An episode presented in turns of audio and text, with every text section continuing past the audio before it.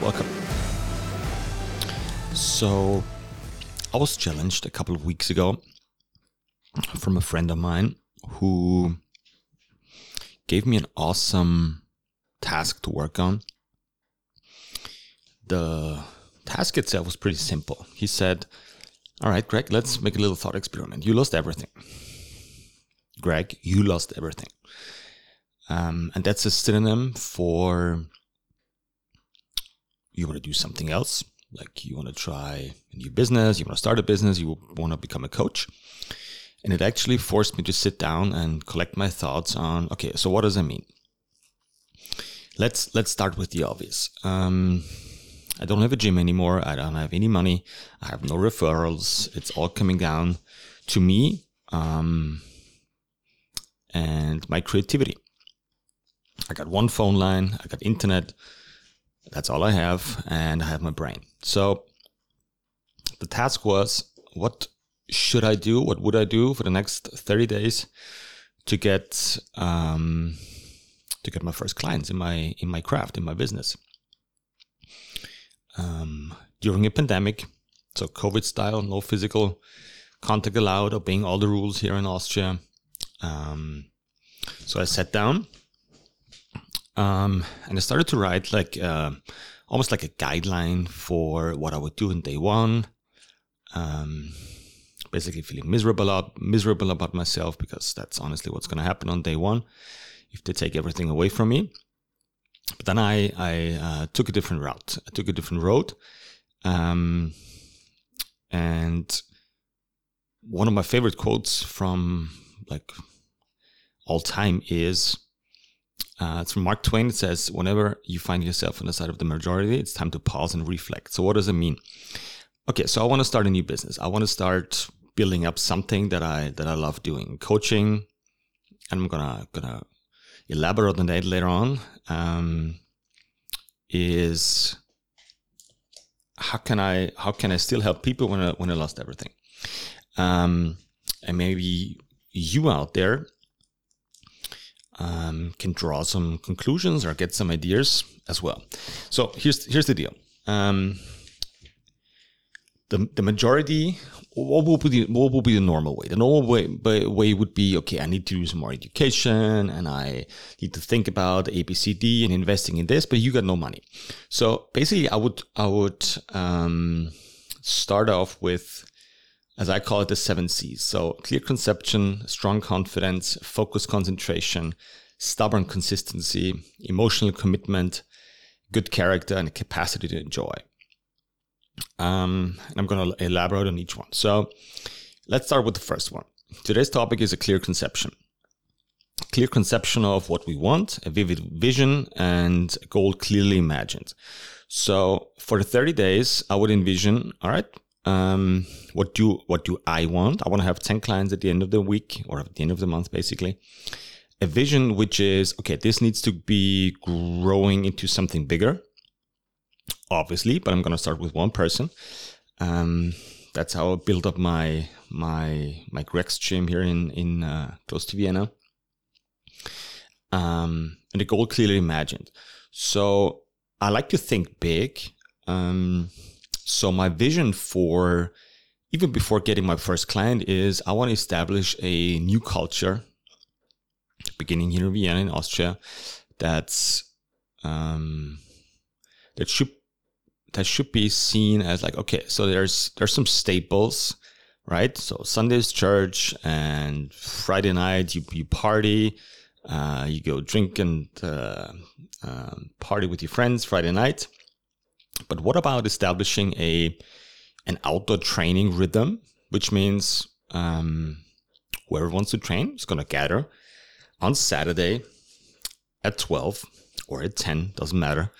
And it becomes um, almost obvious to grab your sandbags, grab your pack stick, grab a towel, and meet at 12 Saturday at the park so that's that's my that's my clear vision that's my conception so i want to i want to bring people together Um, I want them to have a an awesome experience, like 30, 40 minutes of training, barbecue afterwards. All it's going to be outside, and we'll find some solution once the weather gets shitty. So we'll use like carports or big garages or whatsoever. So that would literally be my first step. I would I would sit down and either do it like this, like talk my or speak my vision into a microphone, a video, um, and and post it and see who's up for it. Um, I think not much will happen, right? There's 25,000 videos that are going to be thrown out there, and um, I'm just uh, among one of them. So I need to, um, I need to maintain or I need to establish a, a some sort of um, knowledge for for the people. So I gained a lot of knowledge over the last 10 years. So all I would do is I would give them 30 minutes of pure soreness in the beginning using sandbags and a pack stick and um, murdering everybody. Take my iPhone, um, take some videos, document it, let people talk about it, how awesome it feels to get uh, physically and positively destroyed, um, and start telling my story. Not trying to sell my my my course or my outdoor thingy, just documenting what I'm doing um, with all my uh, passion and compassion and um, energy that I have, putting putting just one person at a time through through an awesome workout, um, and just throw it out there. Um, yeah, so that's basically the first step I would do. So um, I try to keep it as as simple as possible. Um, and we're going to focus on in the next one on what building a strong confidence means so that we can attain that goal that we uh, envisioned in the first one so this could be this could be used as a how to build your own business as a sidekick like you're going to train people for two hours on on a saturday um, you're going to train people just on the weekends like don't quit your job yet um, but if your passion is like in really coaching and helping people it doesn't take much it takes maybe uh, couple hundred of bucks. Uh, and remember, I didn't have any money. So I went to my garage, um, sold some stuff. So I had some money to buy sandbags, um, to buy whatever was needed to train like one person. So that's about 150 euros. So I sold a couple of stuff. I bought the equipment, um, set up an appointment, uh, basically with a friend of mine. Um, and would start would start training them. So the fun part is this is not a or this shouldn't be a theoretical concept. Um, every single step that we're doing right now, uh, we're gonna test it uh, with one of my coaches, one of the interns. Um, and I keep you guys updated how it goes. I'm super curious um, if we can actually like quote unquote make it, um, especially in times like this. So I have some theories in my head that it, it's not going to start with, all right, we need to educate more before you start coaching. I think the coaching eye and everything behind it is just going to, it needs to develop. It needs to develop. And that means you need to train people. Start super simple. Use sandbags and do some squats, do some presses, um, let people feel intensity. Um, that doesn't mean we shouldn't evolve from there, but I think that's where all the coaches out there should start.